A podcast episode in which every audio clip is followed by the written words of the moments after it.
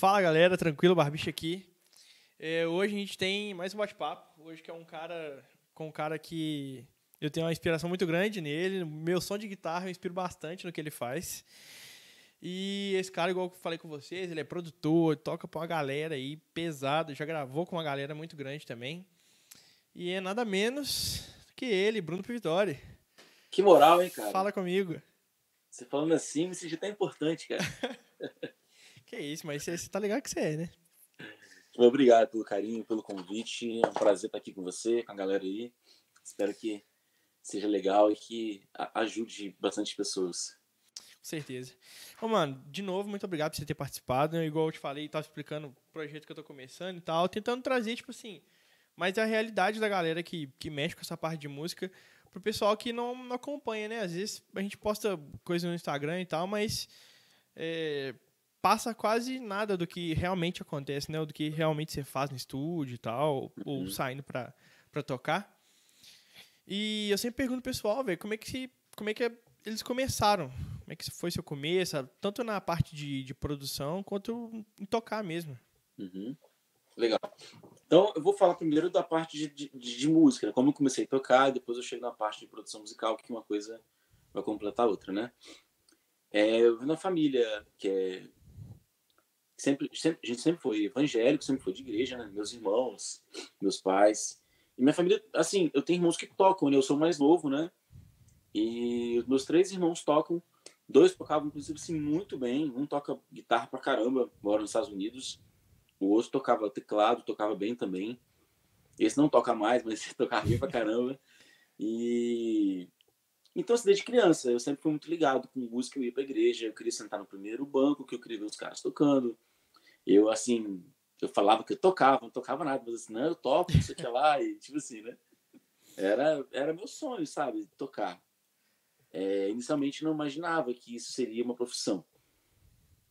E e um belo dia, eu tava. A gente tava no retiro, indo para um retiro assim da igreja, né?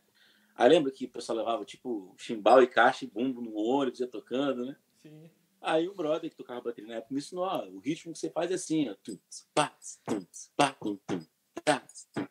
Aí ele me ensinou, eu consegui fazer na hora e fiquei encantado. Pô, sou baterista, quero tocar bateria e tal.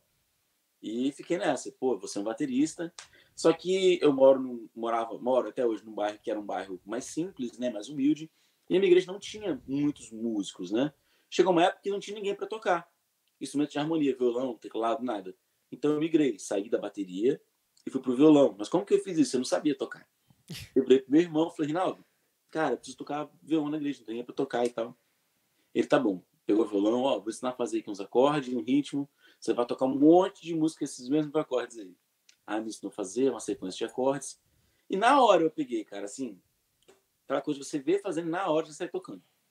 Então, eu comecei a pegar gosto, sabe, por violão, guitarra, e fiquei apaixonado por esse universo. Então, começou aí. E aqui no bairro tinha um, um, o Júnior, que tocava bateria no Hora também, a gente era da mesma idade, a gente meio que cresceu junto, né? Uhum. Então a gente Através dele eu conheci outros músicos, caras que já tocavam bem pra caramba naquela época. É, eu tô falando de uma época que não tinha internet, tá, gente?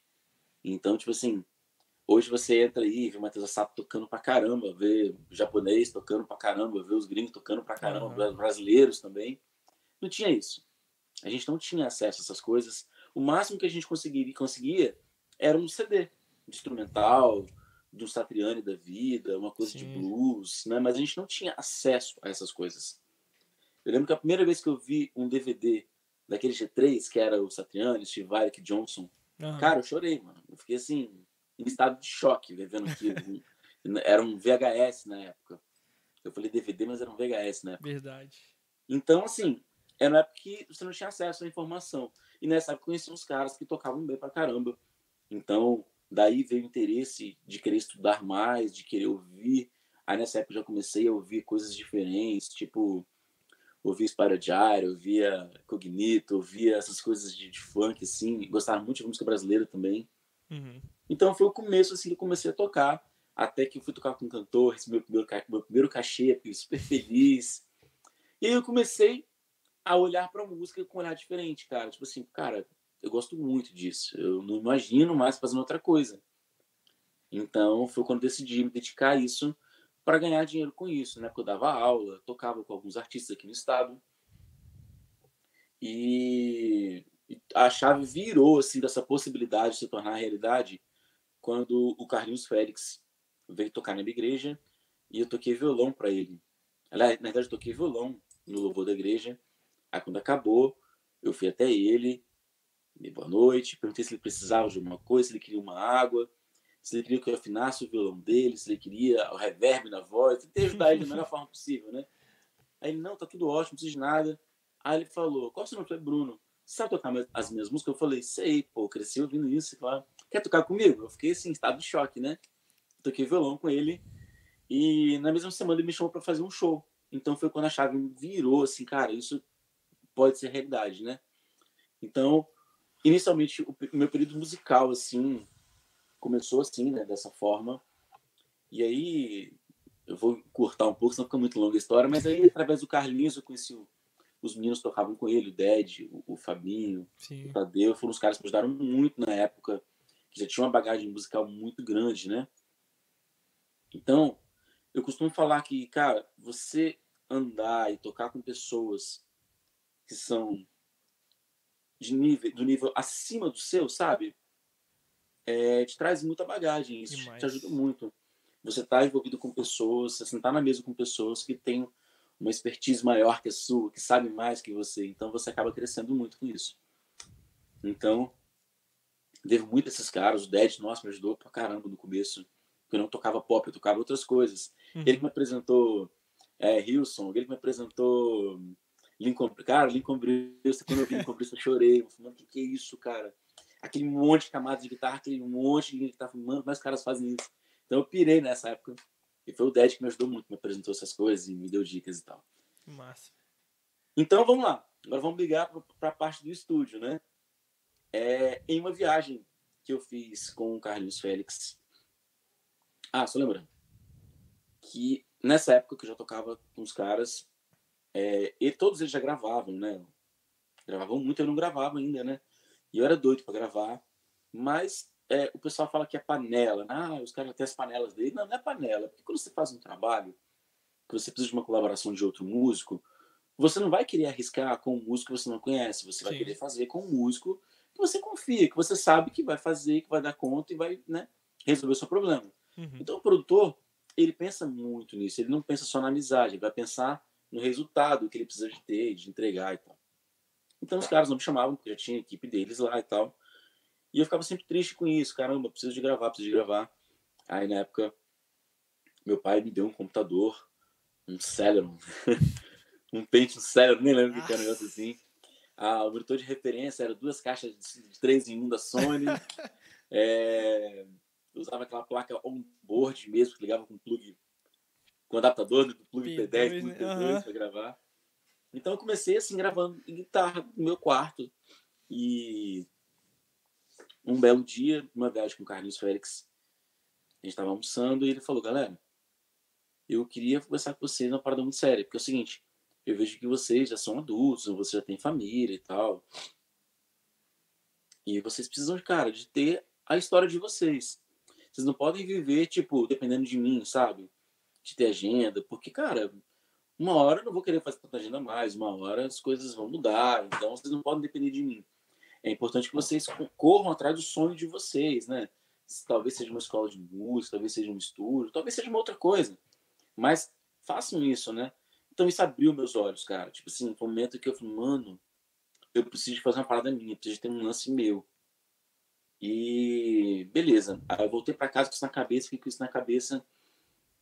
Então comecei a procurar alguns amigos que cantavam na época, que tinha banda e tal, e me oferecendo para produzir o trabalho deles. Uhum. E aí peguei um cara para fazer. E aí eu fui fazer a pré da música dele no meu quarto, né? Para gravar em outro estúdio, né? Uhum. Aí quando eu mostrei a pré para ele, ele, cara, isso tá muito bom, mano. Não, vou gravar no, no seu quarto mesmo, cara. Não sei o que lá. Eu falei, não, mas eu não tenho nem placa de som nem microfone, não. Quanto custa isso? Eu falei, ah, o microfone custa, custa tanto, a plaquinha custa tanto. Aí, ao invés de ele me pagar dinheiro, ele foi na loja, comprou uma plaquinha de som, comprou um microfone, que era um Bag B1 na época. A placa de som era aquela MA de 2496, tinha aquele monte de cabis, aquele monte de cabo pendurado. Sim. Então eu comecei aí, cara. E aí depois eu peguei um outro cliente, que esse cliente é, comprou lajota, o outro comprou, sei lá, cimento. Eu fui fazendo a obra, fui levantando as paredes do estúdio. E não era um estúdio na realidade, cara. Eram dois cômodos é, que não tinham tratamento acústico nenhum, não tinha isolamento acústico nenhum, mas era o que eu podia fazer na época. Era uhum. como eu podia fazer. E eu fiz e corri atrás e fui fazendo. E então começou assim essa parte. E tipo, você não, não, não mexe com música, só com música, eu falo assim, tocando a vida inteira, né? Você trabalhou com outras coisas também, né? Cara, então eu trabalhei bem pouco com outras coisas, né? Mas quando eu era adolescente, eu vendi consórcio. É, depois eu trabalhei numa loja de eletrônico. E lá eu trabalhei bastante tempo. Trabalhei uns 4, 5 anos nessa loja. E depois eu trabalhei numa loja de instrumentos musicais, que fiquei assim uns seis meses. E aí que eu decidi sair. Falei, não, cara, não. Eu, né? Porque é o seguinte, na verdade, ó eu trabalhava nessa loja de eletrônicos e comecei a tocar com Carlinhos. Uhum. Aí eu falei, cara, não, eu quero ser músico, não aguento mais isso aqui. Fui pedir conta, saí, fui tocar com Carlinhos. Aí chegou um período do ano que ficou muito tempo parado sem, sem show. Eu fiquei apertado, voltei a trabalhar na loja de musicais. E foi a pior fase da minha vida, assim. Eu nunca fui tão infeliz na minha vida. não pela loja, sim, mas sabe, por estar fazendo uma coisa que eu não queria fazer. Sim. Eu odiava fazer. E aí eu decidi, cara, não, agora eu vou voltar a trabalhar com música, mas eu vou levar a parada um pouco mais séria, né? Porque é o seguinte, é... eu lembro que eu li uma entrevista do Steve Morse na época, que ele falava, é... se você trabalha com música, você tem que se dedicar à música como você se dedicaria a um emprego normal. Se você trabalha um emprego secular normal, por exemplo, em uma firma, em uma empresa, você vai, você tem horário de entrar, horário de sair. Você vai entrar, sei lá, às 9 horas da manhã e vai sair às 6 horas da tarde. Por que, que você não passa esse mesmo tempo do seu dia, você estaria numa empresa, envolvido com música? Seja estudando, seja tirando repertório, seja fazendo contato com outros músicos, mas que você esteja, de fato, trabalhando com a música durante esse período. Uhum. Então, foi como eu saí dessa loja, eu acordava cedo, estudava, corria atrás, fazia contato, conseguia um aluno aqui, outro aluno ali. E nessa época, eu consegui é, ir dar aula numa escola de música, que é em outra cidade, que era até assim, um pouco longe daqui. Então, como eu tinha muito aluno lá, eu, eu ia para lá na terça-feira e só voltava na quinta, porque era longe, dá para voltar todo dia, né? Hum. Eu dormia na escola de música, cara. Nossa. Eu ia para lá na, na terça-feira, é, logo almoçava, ia, pegava ônibus, ia para lá de ônibus, ficava terça o dia inteiro, quarta o dia inteiro, quinta-feira o dia inteiro e ia embora quinta-feira à noite. E nessa época eu estava começando o estúdio também. Aí quando o estúdio ficou pronto, eu lembro que eu saí da terça-feira. Fiquei só quarta e quinta. Uhum. Aí depois saí da quarta, fiquei só quinta-feira, até sair da escola e ficar só no estúdio mesmo. E hoje você, você ainda dá aula ou, por, ou você só tá mexendo com parte de produção e gravação mesmo? Então, é, eu, eu não dou aula mais, mas essa semana, ontem, inclusive, eu comecei a dar aula com um rapaz que mora nos Estados Unidos. É, aí um outro rapaz que mora lá também me procurou hoje. Então, hoje eu tenho dois alunos online. Assim, eu, eu teve que você eu, postou. É, eu não vou conseguir abrir muito horário para aula, mas talvez uns um, um, cinco alunos assim eu consigo manter, entendeu? Por semana. Que eu pego um dia assim, dedico a isso e dá para fazer. Mano, aí voltando para essa parte de, de estúdio, é, como é que é ter um estúdio, ter a possibilidade de, de fazer gravações, igual agora você tem um estúdio com mais salas, né? Você construiu mais salas aí. É, como que, que é ter um estúdio com, com equipamento legal? O que, que melhora na o que te ajuda na sua produção? Ok. Então, é só lembrando isso aí que é o seguinte, eu tive várias fases. Né? Eu tive a fase de gravar dentro do quarto, que para gravar voz, eu abri o guarda-roupa, botava o microfone dentro do guarda-roupa. É, tive a fase que eu tinha um estúdio, que na realidade eram dois cômodos, mas que tinha um tratamento nenhum, que eu tinha que gravar com som baixinho, porque senão vazava na outra sala se o passarinho cantasse muito lá fora, atrapalhava aqui dentro. É, depois eu tive a, a, um, um, outro estúdio, que eram duas salas também, mas já eram assim, mais tratadas, já tinha de rocha, já era um pouco mais bonito. E agora tem essa estrutura nova, que é uma estrutura melhor, que já foi mais projetada, que é mais silencio, uma sala mais silenciosa. e a gente pode trabalhar aqui no volume alto, que não atrapalha na outra sala. Enquanto eu trabalho aqui, uma pessoa grava lá e tem uma terceira sala que outro cara pode estar fazendo uma outra coisa, então tem uma estrutura um pouco maior. Então eu comecei gravando com o microfone Behring B1, hoje tem um Neumann 87, eu posso escolher um pré-amplificador diferente, equalizadores, compressores, essas coisas. Na prática, isso te dá um pouco mais de confiança, sabe? Tipo assim, de que você sabe que você está gravando bem. Que você sabe que você está usando um microfone bom, que você está usando um amplificador bom, que está comprimindo bem, está equalizando bem. Então, assim, você ter essa estrutura te dá mais, mais conforto e mais confiança, sabe, do que você está fazendo. Você não fica naquela parada. Pô, será que essa gambiarra aqui vai dar certo? será que essa emenda nesse cabo que eu fiz aqui não vai soltar no meio da gravação, vai ficar dando ruído e tal? Então, eu acho que o, o, equipamento não é responsável pelo resultado final do projeto, sabe? É muito mais uhum. humano do que equipamento. Mas você ter, ter bons equipamentos, cara, te ajudam. Você perde menos tempo para poder timbrar, porque o timbre já vem bom, entendeu? Uma série de coisas. Mano, aí também, é, como você já, já rodou bastante, já saiu para tocar com muita gente, e você tem essa experiência de, de produção, estúdio e tal, quais que são as diferenças dessas, dessas duas áreas? Porque duas coisas completamente diferentes, né, uma da outra. O que, que para você, você muda? De.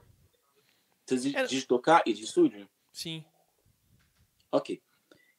É, é, o seguinte, eu acho que eu tenho um pouco de preconceito com um cara que não grava. Sabe? Do cara que é músico e não está inserido nesse lance de gravação. Qual é o meu preconceito com isso? Quando você é um cara que grava bem, automaticamente você vai tocar bem. Uhum. Sabe? Porque quando você grava, você consegue ouvir todas as suas falhas, todos os seus defeitos, todas as suas seus vícios, todo, tudo, tudo, tudo. Se você for um cara honesto com você mesmo, né? Claro. Porque tem muita gente que eu acho que é desonesto com ele mesmo. Tipo assim, tá vendo que o negócio tá horrível, tá tudo cagado, e o cara fala que tá bom. Não, você tem que ter um bom senso, sabe? De não boicotar você mesmo, de fazer todo o trabalho que eu faço, mano, eu vou ouvir e fala, mano, cara, ficou bom, mas poderia ter ficado melhor. Então, se a gente não tiver essa autocrítica, você não cresce. Então, quando você tem estúdio, quando você grava, não só você tem estúdio, você pode gravar no seu quarto, mas quando está inserido no lance de gravação, faça com que você seja um músico melhor. É... Não sei se é, se é essa mesmo a sua pergunta, né? Mas eu acho que quando você está inserido no mercado de gravação, é isso que acontece. Você automaticamente você vai timbrar melhor, você vai tocar mais no clique, vai executar melhor as coisas e te ajuda muito para tocar ao vivo, porque você vai sair com um cantor, o timbre vai ser legal, você vai tocar no metrônomo, você vai executar legal, você vai improvisar, você vai improvisar legal. É porque hoje praticamente é tudo, a maioria do, do pessoal que toca sempre tem um VS ou outro ali rolando. A maioria do pessoal, às vezes, quando nem tem VS, mas sempre estão clicados, né? Você sempre Sim. toca o tempo inteiro clicado. Sim. É, eu acho que tipo, a, a, experiência de, de estúdio te dá uma. Como é, que, como é que eu posso falar? Tipo assim, uma gama de mais consciência do que você tem que fazer, né? Pra, pra tocar no ao vivo, né? Sim, com certeza. Quando, quando você é, tá inserido nesse mercado, cara, de gravação, você, e você faz isso bem, você automaticamente já fica mais confiante para tocar, sabe? Você sabe o que fazer e enfim.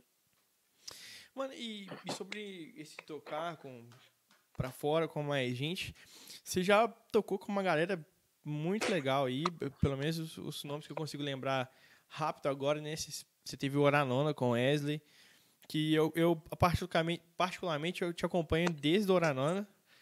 É, toca hoje com Wesley, toca com a Fernanda Brum. Você fez um tempo com o Dunamis também, né? Como é que você vai criando esses contatos? Como é que você vai criando esses laços com, com, com essas pessoas para chegar a tocar com elas? Sim, então vamos lá, né? Isso é muito importante, porque é, você só tocar bem não adianta muita coisa, sabe? É o básico. Se você é músico, tem que tocar bem. Fim de papo. Não existe outra, outra alternativa. Você vai tocar bem. Só que além de tocar bem, tem outras qualidades que você precisa ter para que as coisas fluam. Você precisa ser um cara responsável, você precisa ser um cara gente boa. Você não pode ser chato, sabe? Não pode ser uhum. mala. É... Então você ser educado, tratar as pessoas bem, tentar servir, cara, quem tá ali com você, sabe? E é servir no, no, no sentido da palavra mesmo, cara. Tipo assim, de para uma passagem de som, sei lá, pô, faltou uma água, pô, você lá comprar uma água e entregar pro seu amigo, sabe? Você ser gentil com as pessoas que tá ali com você. Então isso faz diferença, porque automaticamente você vai ser uma pessoa que as pessoas querem você por perto. Uhum. Entendeu? Então, é bem diferente.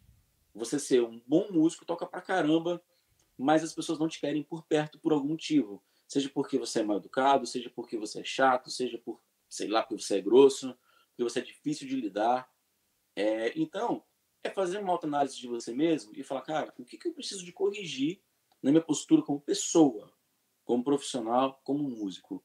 Porque essas coisas fazem diferença. E às vezes, é, o artista, ele quer um cara que toca bem, mas um cara que toca bem tem milhares. Mas ele quer um cara que se, que se vista bem, ele quer um cara que tem uma boa postura, sabe? Que saiba, você vai, você vai tá em lugares chiques, vai conversar com produtores de evento, com empresários, entendeu? Uhum.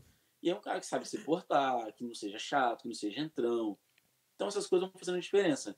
Então, por exemplo, é... meu primeiro contato profissional assim mesmo, acho que foi com o Carlinhos. Então lá eu fiz amizade com o Tadeu, com, com o Ded, com o Fabinho, com o Stefano de Moraes. Beleza, aí desses caras já surgiu uma outra parada de me indicaram. Aí lá eu também conheci o Wesley e o Vitor, e eu já conheci o Juninho, a gente se juntou e fez Hora Nona. Sim. Então, aí nesse meio, ter, nesse meio tempo também entrou o Gabriel Vicentino na história, que era amigo meu, gravava comigo, estava sempre junto aqui em Vitória. Aí ele foi para São Paulo para trabalhar com Dunamis. Quando teve a oportunidade, me chamou para fazer um trabalho também. Então, é, e assim as coisas vão se conectando. Aí depois o Wesley foi Preto no Branco. Quando surgiu uma oportunidade, pô, ele podia ter chamado qualquer guitarrista do Brasil, era uma banda grande, entendeu? Tinha estrutura para levar um músico de qualquer lugar. Mas ele me chamou. Porque eu toco bem? Pode ser, mas principalmente além de tocar bem, é você ter uma boa relação com as pessoas. Sim. O cara pensou, pô, mano, eu vou levar o Bruno, porque eu sei que o Bruno, bicho, não vai me dar trabalho, o Bruno não vai me dar problema, não vai perder voo, não vai chegar atrasado, vai saber lidar com os problemas. Então, beleza. Aí dentro do preto no branco, eu aprendi uma nova parada, um novo ofício. Eu tive uma época que a Rebeca fazia produção de estrada. Ela uhum. foi para os Estados Unidos. E eles não queriam botar mais uma pessoa para viajar. Então eu assumi a parte de produção. Então a gente tocava e fazia produção, conversava com o produtor, conversava com a banda, via horário, via as coisas. Então, seja, você vai se relacionando bem com as pessoas. Quando surge oportunidade, as pessoas te indicam. Aí, recentemente, recentemente não, em 2018, 19, sei lá, a Fernanda estava sendo guitarrista e a Rebeca me indicou. Porque a Rebeca sabia que eu era uma pessoa de confiança, que eu tocava bem.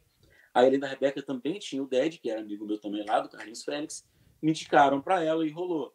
E assim vai, cara, entendeu? Então é importante você ser bem relacionado, ser educado e estar tá bem com as pessoas. É, e uh, justamente o que você falou aí, tipo assim, a, a, a, sua postura, né, não só tocando, mas com, com, com tudo em volta ali, faz, faz o seu relacionamento melhorar, né, com, com os outros que estão em volta. Sim, Igual com você certeza. falou, do seu, o jeito de tocar, a sua atenção que você dá para quem está em volta ali, isso tudo é um fator para te ajudar, né? Com certeza. E eu, voltando lá no Oranona, cara, é... Quer ver? Acho que o estilo que vocês faziam na... É, era um negócio muito diferente. As músicas que vocês tocavam e tal. E, e tudo tinha um, um ar mais é, eletrônico, era um negócio tudo gigantesco, muita muita ambiência, você via aquele negócio psicodélico quase. O que, que levou vocês a fazer aquele estilo de música? Porque não era uma coisa muito comum, né, na, naquela época. Ainda não tinha estourado esse, essa gama aí de, de músicas cheias de sintetizador, de batera, de loop e tal.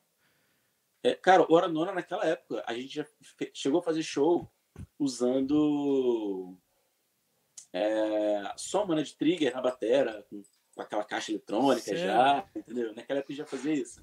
Que doido. Cara, então, eu acho que, eu acho que o Hora Nona é, foi uma, uma, uma escola muito boa para mim, pro Wesley, pro Vitor, pro Júnior, pro Gabriel também, que entrou no finalzinho. Porque lá no Hora Nona, a gente é, para começar, não era uma banda de garagem, sabe? Não era uma banda tipo assim, ah, dos moleques, não. Todo mundo tocava profissionalmente, cara. Todo mundo já tinha uma bagagem musical grande, todo mundo já fazia muita coisa. E a gente se curtia muito e a gente resolveu montar uma banda. Então, tudo que era, digamos assim, de excelência, a gente tentou levar para o ano ano. Por exemplo, é, o palco, o nosso palco era assim, bicho, de, de dar inveja, mano. Você não via um cabo no chão, enrolado, assim, embolado no chão. Uhum. Passava fita em todos os cabos. A gente alinhava amplificador com amplificador. A bateria era milimetricamente montado, tudo na, na posição. Mano, era tudo bonito, entendeu? Uhum. Então gente se preocupava com a estética de tudo, sabe? Não só do som, mas com o visual, entendeu? Com, com roupa, sabe? Com tudo. Pena que eu era muito gordo na época, mas vamos lá, né? mas assim, a gente se preocupava com essas coisas, né? E o som tinha uma particularidade, que a gente gostava muito de ouvir na época. É, music, a gente ouvia muito todo o Sect Mars, ouvia um, Carpac North também. Sim. Então, tipo assim, era uma banda que tinha muita coisa eletrônica, que tinha fuzz na época, que tinha baixo com drive. Então, desde aquela época a gente já tocava dessa forma. Então, eu vejo os caras, ah, hoje, querendo tocar de palheta, com barra, uhum. a gente fazia isso já há muito tempo atrás, entendeu? Então, foi e, bem pô, legal. Vocês não, vocês não pensam em fazer nada de novo, assim, uma live, um, gravar um negócio novo?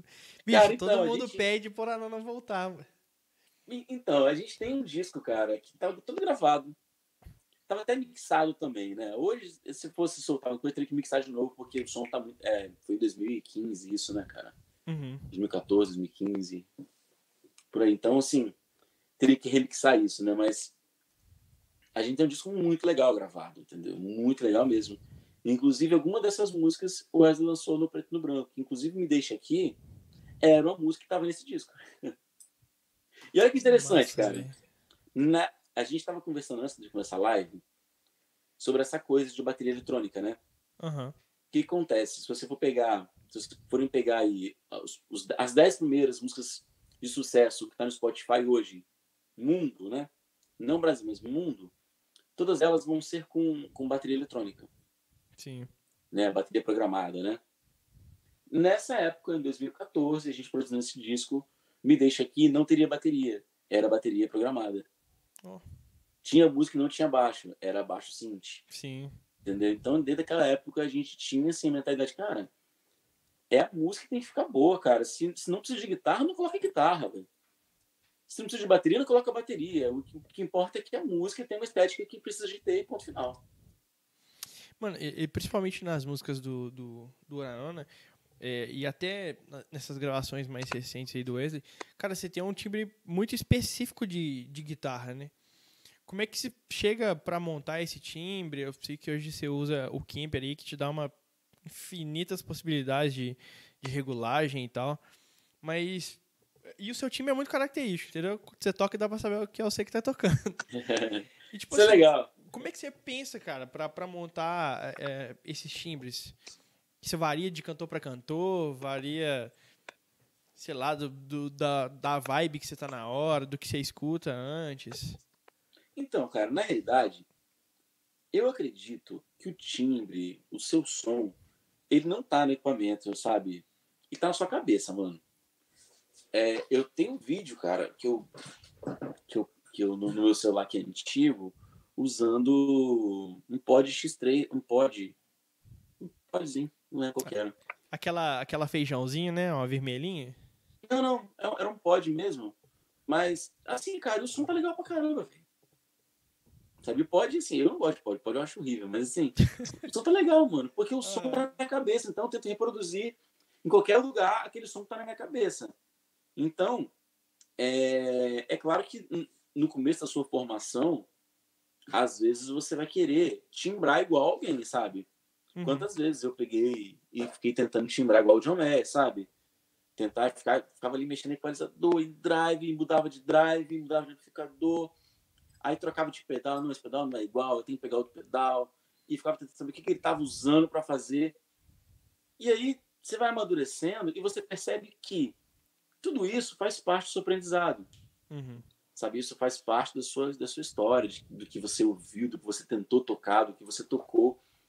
Mas você não pode ser uma Xerox do John Mayer, você não pode ser uma Xerox do Matheus Assato, entendeu? Tem que ser você, cara. Eles têm que criar sua identidade, né? Exatamente. Por mais que eles te influenciaram, por mais que eles sejam assim, músicos fantásticos e você olhe para eles e, caraca, eu queria tocar assim. Mas, mano, ele é ele, você é você, então é imprimir a sua personalidade, imprimir o que você pensa, o que está na sua cabeça, entendeu? Isso é o que vale ouro, entendeu? Não vai valer ouro você tocar igual Matheus Assato. Já, já existe Matheus Assato, cara. Uhum. O que vale ouro é você tocar igual você mesmo. E o cara te chama para tocar porque ele quer o seu som, porque ele quer ouvir a sua identidade, entendeu? Cara, um, um negócio muito da hora que aconteceu, que eu tive tipo um, um insight assim na hora, aquela na gravação que a gente fez com a Isa, aí a gente foi ensaiar. Aí beleza, chegou, montou lá, aí você passou o som, velho, você bateu assim, falei, caramba. A guitarra, tipo assim, ela, ela sobressaía porque uma guitarra era uma guitarra mais aguda do, do que o normal, do que eu costumo ouvir. Eu falei assim, cara, mas se você parar pra pensar, faz sentido, porque ela chega legal ali na mix, destaca bem e não atrapalha os outros instrumentos. A gente acabou o ensaio, fui para casa, abri o computador e fui mexendo no timbre, velho. Fui, fui tentar chegar num, num timbre, tipo assim, destacado, parece igual, igual o seu de, tipo, de, de equalização mesmo. Já tava vendo minha guitarra fechadona lá e essa guitarra mais aguda. A, até teve um, um stories que você fez um tempo atrás. Eu acho que nem sei se foi lá no. Na. Cara, como é que chama aquele Instagram que você tinha lá? Que você falava com o pessoal Sim. de produção e tal, esqueci o nome. É, lá, lá no Close Friends. Isso, lá no Close Friends. De essa questão mesmo de equalização. E você até mostrou como é que você deixa a equalização da, da sua guitarra. Por que, que você chegou nesse, nesse jeito de equalizar? Porque é, é bem diferente do que eu costumo ouvir. Geralmente, a galera gosta da guitarra muito média, é, com às vezes até um pouco mais de grave, né? Que fica aquele negócio meio embolado. Por que, que você chegou nessa, nesse timbre específico? Então, é porque quando você começa a trabalhar em estúdio, começa a mixar, você percebe que cada instrumento ele trabalha numa região de frequência e que quando você, é, por exemplo, se eu coloco grave na guitarra, eu vou ver uma guitarra grave maravilhosa. Só que esse grave, ele não é da guitarra, esse grave é do baixo, é de sintetizador, sabe? Ele não é da guitarra. Então eu tento mixar o meu som para ao vivo como seria o meu som de guitarra mixado, sabe? Com menos com menos grave. É... Eu gosto de guitarra aguda, então, assim, me julgue, mas eu gosto de guitarra aguda. Eu acho que a guitarra aguda ela corta, mix, ela brilha pra caramba, ela fica ali presente o tempo todo, entendeu? É... O médio é legal, tá? O médio é legal. Eu gosto de médio. Inclusive, quando eu tô mixando guitarra, às vezes eu pego ali um k e dou um boostzinho, parece uhum. que fica feio. Mas no bolo, a guitarra destaca pra caramba, entendeu? Sim. É porque tem muita coisa, né? Chega teclado, chega baixo, chega violão, chega voz, e você tem que. Porque Abrir igual, espaço. É. Eu, uh, tive uma experiência de, de, de, questão de frequência mesmo. Eu tava fazendo um loop e fiz uma bateria. Aí, na hora que tocava o hi-hat do loop, velho, cortava a frequência com o chimbal e não saía nem os dois. Falei assim, nossa, bicho. Aí eu só fui lá, dei uma mexidinha e, tipo, já melhorou 100% a, a mixagem do negócio. E é a questão da sua guitarra, daquele dia do ensaio mesmo. Eu tava ouvindo você tocar, velho. Sua guitarra, tipo assim, tinha um monte de coisa. E, tipo, ainda assim destacava, não, não, não, não conflitava com nada. Cara, muito doido. É, o que eu gosto de fazer é o seguinte: eu gosto da guitarra bem aguda, com a guitarra bem abertona. Já os efeitos, tipo reverb delay, eu tiro os agudos deles. Uhum. O delay fica sem agudo, o reverb também fica mais cheião. Então a guitarra fica bem gordinha, o som fica legal e não, não embola nem o grave nem o agudo. E, e você é um cara que, que usa bastante ambiência também, né? Essa questão de delay, de reverb. Eu até, como você usa, como eu te falei, como eu, eu inspiro bastante no som que você faz, você usa bastante a, a, a guitarra com Bixby e sempre no final dá aquela desafinadinha no som. Aí eu descobri no o Valhalla, o Vintage Verb, que ele tem essa opção de modulação, velho. Ah, o reverb, tem, reverb tem que ter modulação. Como não tem esse, isso na mão, aí eu ponho lá e, e durante a música eu vou controlando a, a mix dele lá, a quantidade de, de efeito. Mas, tipo assim, é, é justamente isso, cara. Eu, tento, como eu te falei, procuro bastante eu, eu, inspiro bastante no som que você faz, que eu acho que é um som muito da hora, um som que destaca Pô, pra caramba. E principalmente que eu tô usando. Eu uso plugins, né? Então eu ainda tenho uma. eu consigo trocando os presets lá, pedais e amplificador pra tentar chegar num, num som parecido, né, pelo menos. Cara, é plugin, eu, eu gosto pra caramba, mano. Ó, tô fazendo uma parada. Lembra da música Eu Te Agradeço, do Aranona? Aham. Gravei com plugin, velho.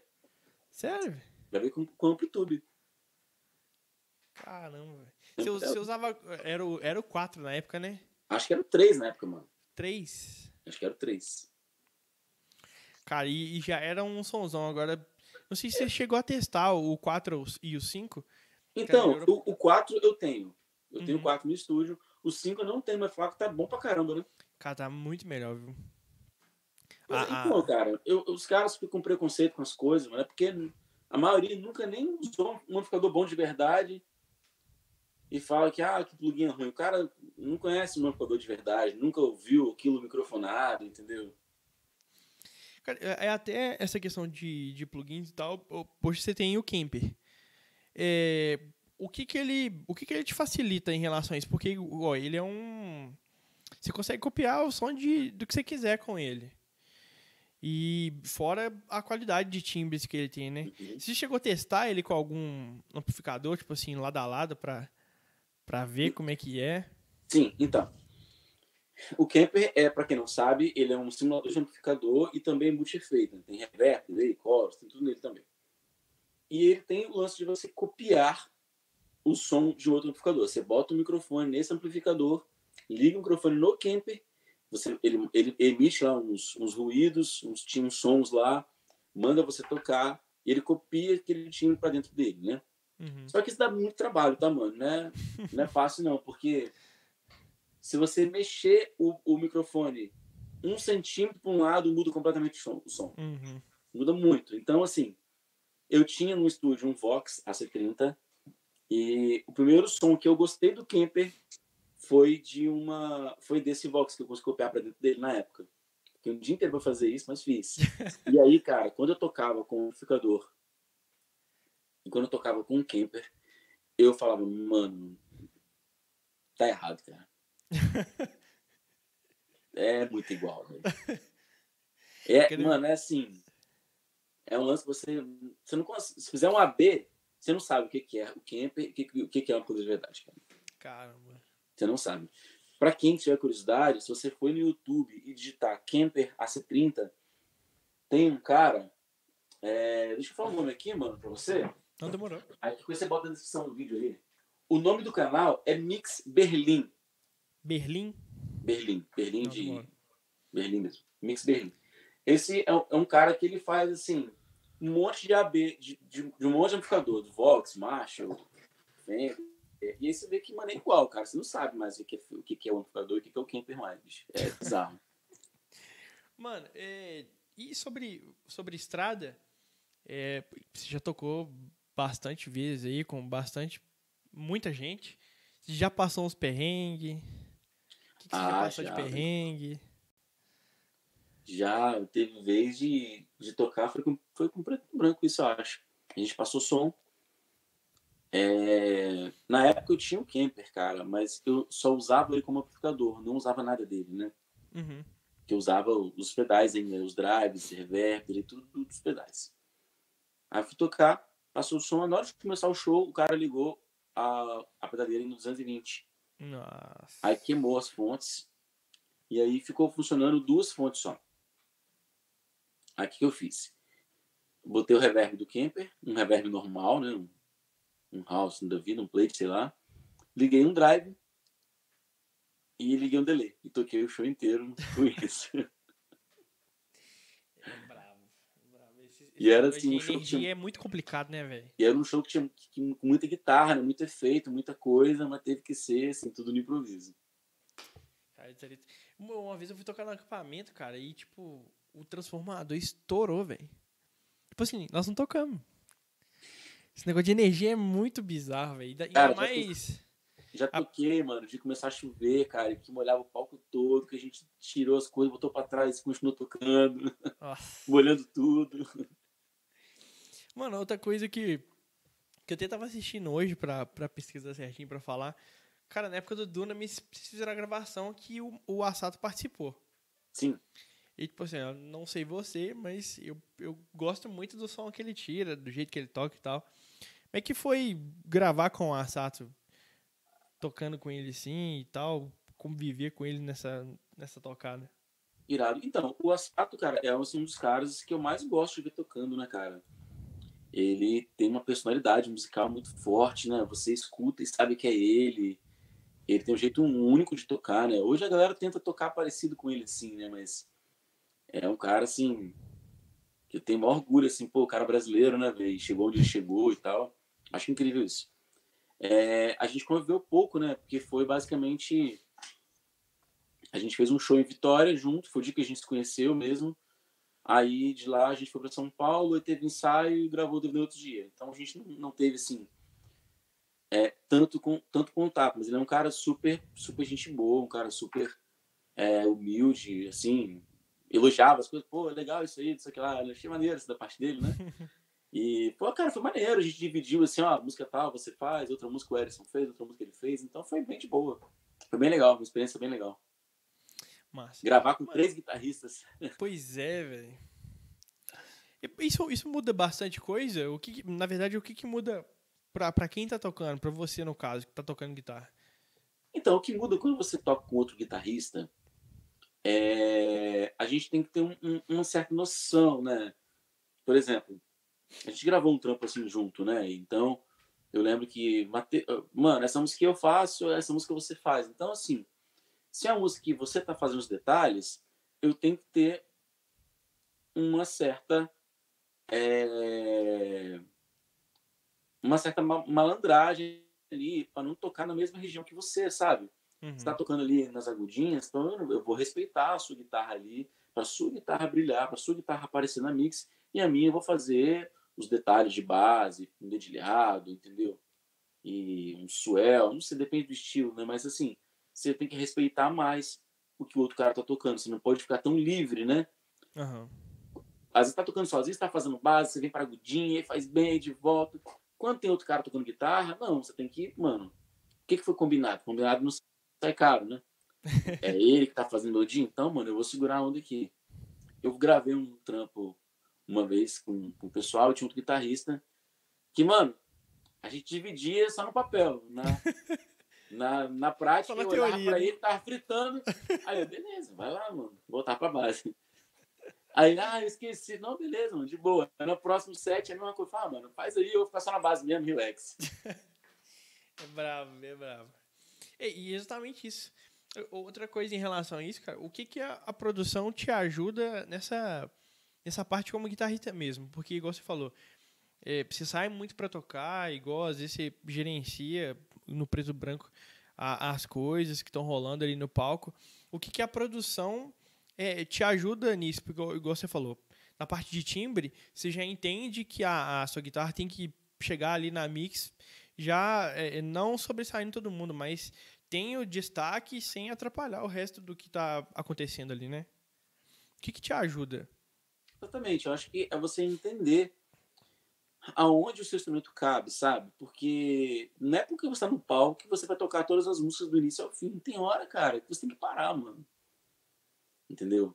É, essa semana eu gravei um, uma música para um, um produtor e ele não mandou referência de guitarra, não tinha guia de guitarra, mandou para eu criar as coisas, né?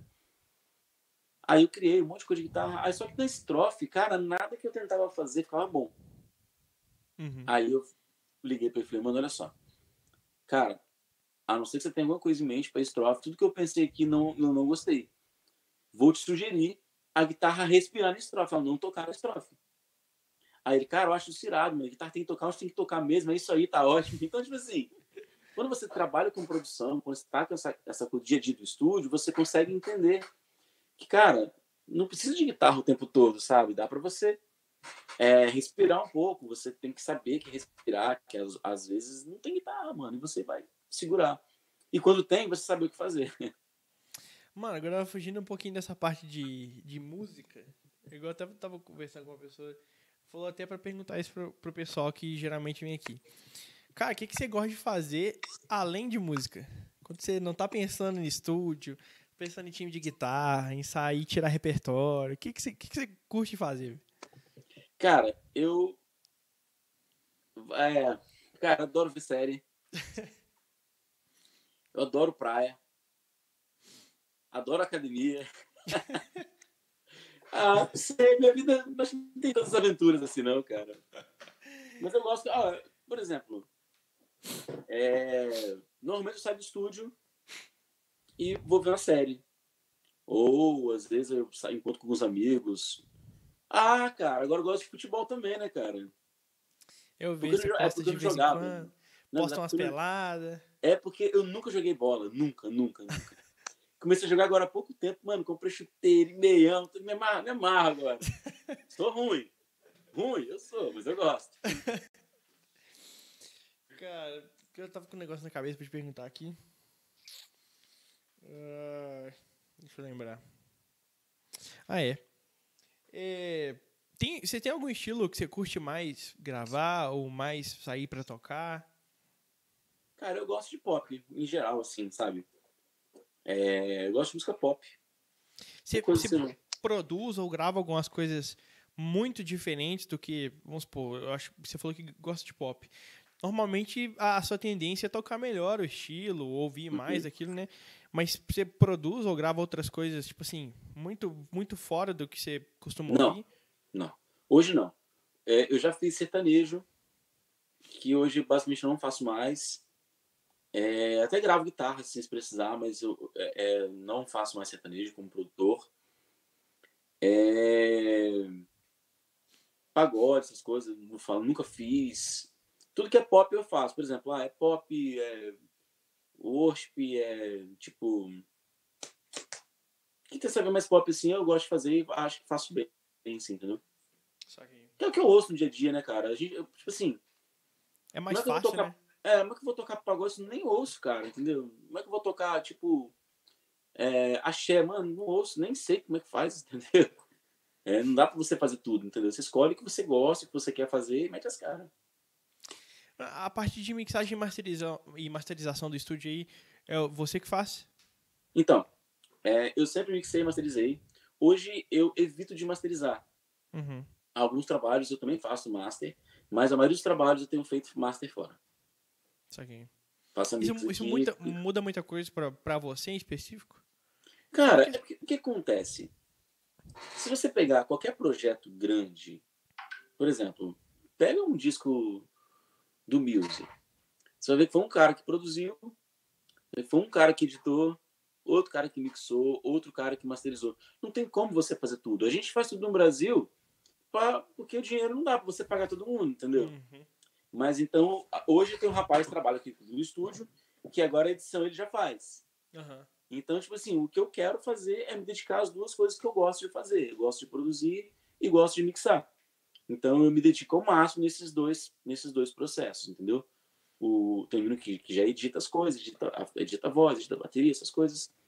E eu fico responsável pela parte de mixagem, que é uma parte que eu amo.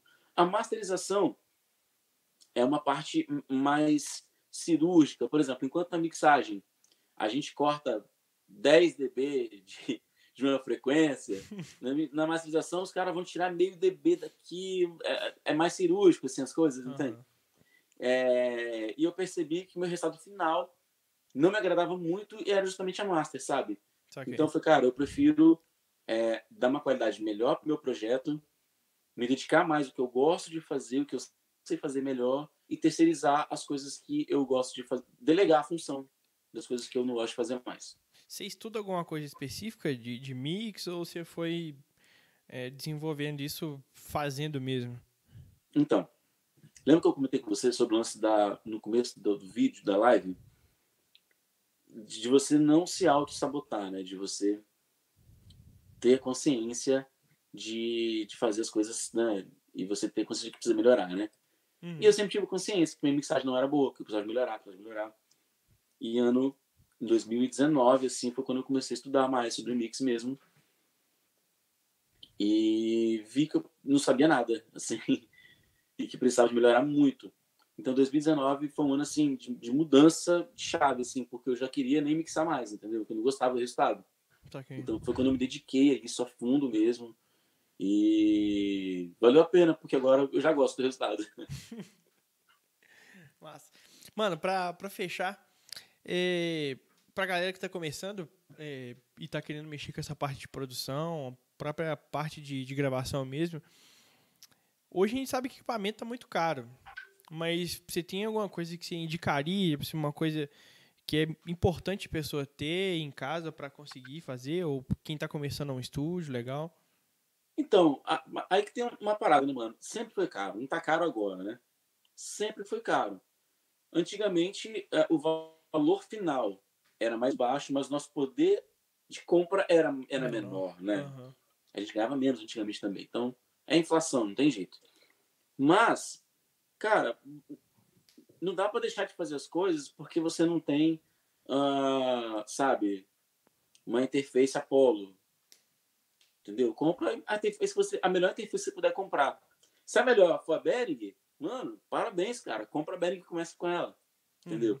Porque todo mundo começa, a maioria das pessoas começam de maneira simples, de maneira é, menor mesmo. Né? Você não tem que ter vergonha de começar pequeno, de começar, sabe, do básico. E assim, para você iniciar, para fazer qualquer trabalho assim mínimo, né? Você precisa ter um computador e uma interface. É o mínimo, entendeu? Aí depois, cara, você vai gravar voz você vai ter que ter um microfonezinho. Você vai gravar é, né, guitarra, você vai ter que ter uma guitarra legal, pelo menos afina, entendeu?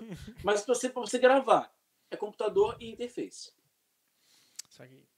E assim que puder, compre umas caixas, monitor de referência, mais, mais simples que seja. Porque você fala o dia inteiro com fone, cansa muito, é. você vai acaba, acaba desanimando. Demais, demais. Eu já. Eu, tem, tem uns monitores muito legais aqui, mas Lá na época que era só de fone, bicho, pra me... até pra mexer mesmo à toa, que você fica com fone o dia inteiro, o ouvido vai doendo, chega no final do dia você não tá querendo mexer com isso mais, né? É, não, é, é horrível, é horrível. Ô, mano, mais uma vez, muito obrigado por ter participado. É... Ô, eu agradeço, velho. Igual eu falei no começo, você é um cara referência para mim, tanto nessa parte de produção, a parte de própria mesmo de guitarra. É, igual eu te falei, a gente acompanha desde lá do Oranona, os timbres e tal, as tocadas e tal. Muito obrigado de novo por ter é, participado. E é isso, cara. Se quiser dar umas considerações finais aí. Ah, velho, eu que agradeço, foi legal demais. Espero que eu não tenha falado muito, que normalmente eu falo sem parar. mas, mas é bom no podcast, é bom, porque aí não precisa de perguntar muita coisa, não precisa ficar rendendo as coisas. Não, mas é isso aí, cara. Acho que recado que quero deixar para a galera que está acompanhando aí, que está afim de crescer, que está afim de se inserir no mercado de trabalho. O melhor conselho que eu posso te dar, cara, estuda, esteja pronto para fazer o que você se propõe a fazer, sabe? Se você se propõe a, a tocar guitarra pop, cara, saiba, tenha as referências em mente das coisas que são pop, que você acha legal. E seja gente boa, seja gentil, seja prestativo, sabe? Não seja aquele cara chato que sempre é o do contra. Seja um cara maneiro, véio, entendeu? Que você só tem a ganhar. Faça contato com outros músicos, outros produtores. Ninguém começa tocando com Michael Jackson, cara. Todo mundo começou tocando num lugar pequeno, na igreja, uhum. em barzinho. E você vai crescendo, crescendo, crescendo até chegar num patamar melhor. Então, não tente comparar o seu resultado com o resultado de outras pessoas. Faça o seu resultado, que você só tem a crescer. Massa. Galera, para quem não segue o Bruno nas redes sociais, Bruno Pividori underline, né, no, no Instagram. É, sim. E tem o Instagram também do estúdio dele, o BPM, é BPM. Ponto... É, eu não lembro o Instagram do BPM, eu não lembro agora. Ah, BPM Estúdio, eu acho, né? É, se vocês jogarem isso aí, já vai aparecer lá. Sigam ele nas redes sociais, me sigam também, tá aqui na descrição. É, outra coisa, amanhã já tá disponível no Spotify esse bate-papo, então para quem às vezes você não gosta de ouvir assistir o vídeo, né? Ver o vídeo todo e tal. É, coloca lá no fone, vai fazer o que tem que fazer e tal, é mais fácil. E é isso, se inscreva no canal quem não é inscrito, compartilha para todo mundo aí. De novo, siga o Bruno nas redes sociais. E é isso aí, galera. Muito obrigado a todo mundo que participou. Valeu! Valeu!